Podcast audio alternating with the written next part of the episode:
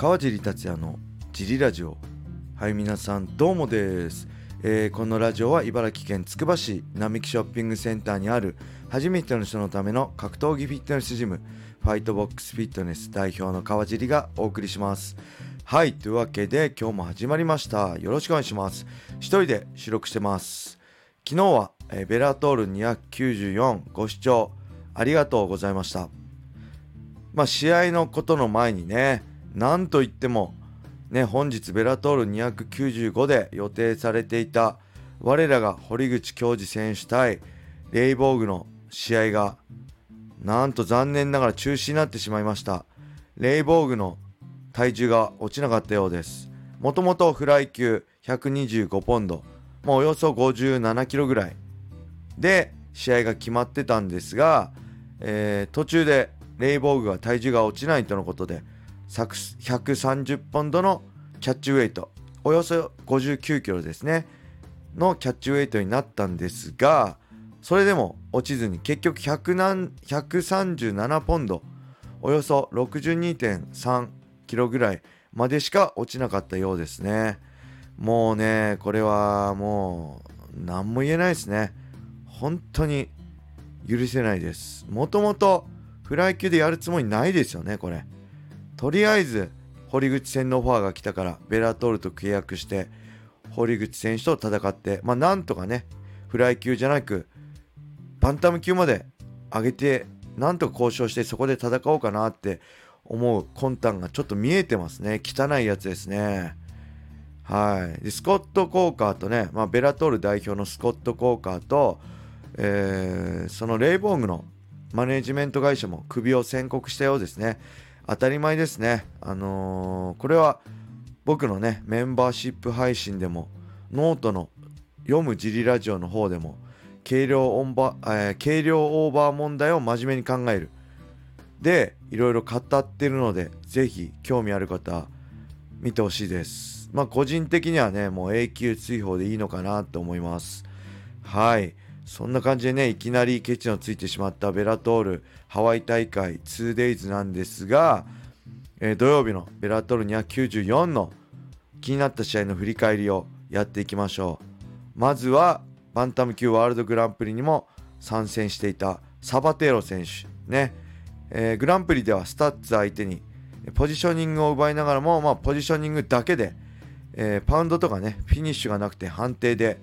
負けてしまったんですけど今回はねそこをしっかり修正してましたね。タックルでテイクダウンして、えーポジショニングを取ってパウンド肘で削って最後はリアネイキッドチョークで1本と見事な勝利でした。この黄金パターンがしっかりできるようになればこれサバテーロかなり強いですね。はい。もう一度ベラトールバンタム級のトップファイターねミックスとかストッツ相手に見てみたいなって思うぐらい見事な勝利でした。はい。で本人もね試合後言ってたんですけど日本で戦うなら誰が見たいでしょうね。まあ、正直ねこのスタイル完成されちゃうと雷神日本人のバンタム級ファイターは相性が悪いのかなって感じはします。みんなつけられちゃいそうなね勢いですね。サバテーロ強いです。そしてその対戦相手のねブレノもすごいいいファイターでしたね。タックル切るのもうまかったしパンチもすごい強かったので今後もまた見てみたいファイターです。はいそしてなんといってもメインイベントのベラトール女子フライ級タイトルマッチカモーシェ VS ベネット。なんとねこちらも挑戦者のベネットが軽量オーバー、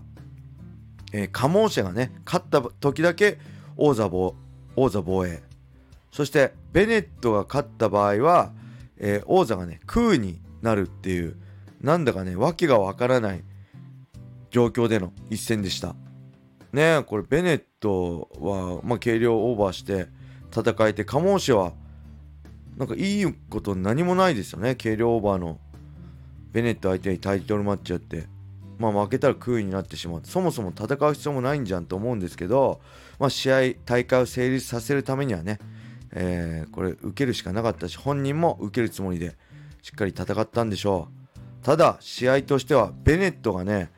とても動きは良くて頭をね細かく振り続けるしパンチもすごいコンパクトで手数もね多くてね。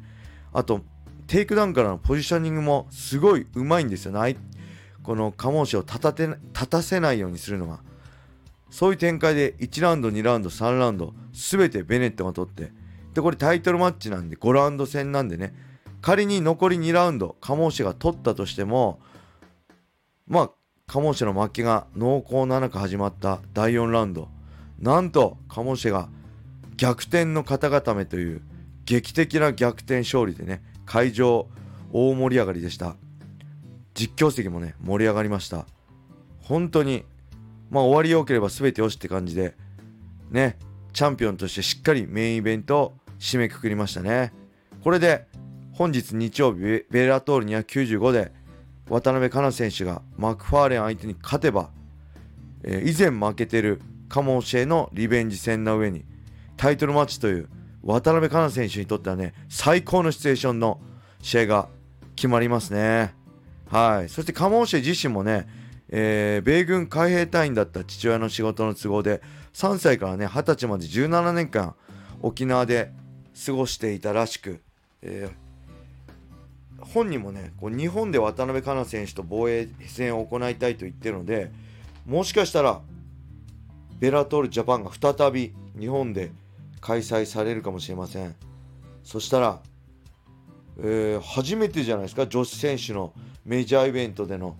海外のタイトルマッチ。はい。歴史的瞬間が見れるかもしれませんね。はい。そしてそんな渡辺香奈選手の対戦相手のマクファーレンなんですが、もともとレスリング出身ですね。えそしてラバーガードだったり、ツイスターっていう技の発案者で、えっ、ー、とね、MMA で勝ちたければギを燃やせという名言でね、有名なエディ・ブラボーのテンスプラネット柔術アカデミーで練習をしているそうです。で柔術アカデミーといっても、このね、エディが言ってるように、ね、ギを燃やせって言ってるように、ギを着ない柔術なんで、もともと寝技が得意な選手で、で、近年はね、パンチもすごい上達して上手くなって、MMA ファイターとしてね、とても幅があり、優れてる選手ですね。はい。で、渡辺香奈選手は、ご存知の通り、柔道、柔道出身で、組、寝技が強くて、フィジカルもね、もう、あの、女子ファイターでは抜けてるんじゃないでしょうか。ベラトール女子フライ級で、グラップリングだったらね、本当トップクラスなんじゃないかと思います。まあ、ただ、打撃のディフェンスがちょっとね、不安だったんですが、えー、なんかここ1年半、えー、久保優太選手とか木村稔選手を指導していた矢口トレーナーのもとで練習をしてきて打撃のスキルがすごく良くなっているとのことでね楽しみです。期待できますね、えー、特にねあの僕的には頭の位置がね打撃の時変わらずこうパンチをね被弾してしまうとこがあるので、え、ディフェンスがね、どれだけ良くなってるかっていうのが、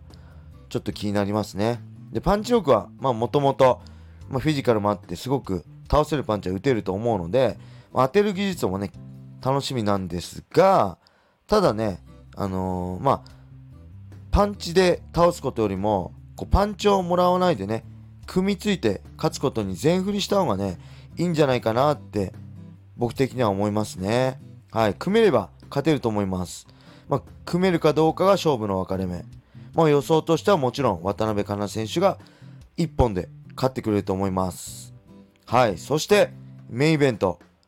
ミックス対ストッツ。えー、まあ、ミックスはね、堀口恭司選手、そしてマゴメド・マゴメドフ選手相手に干渉してきたミックス。はい。そして、えー、アーチュレッタ、そしてサバテーロ相手に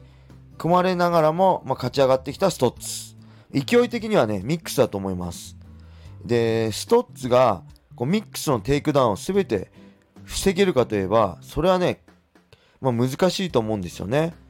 はい。で、打撃は、あのー、ね、アーチュレッタを KO したような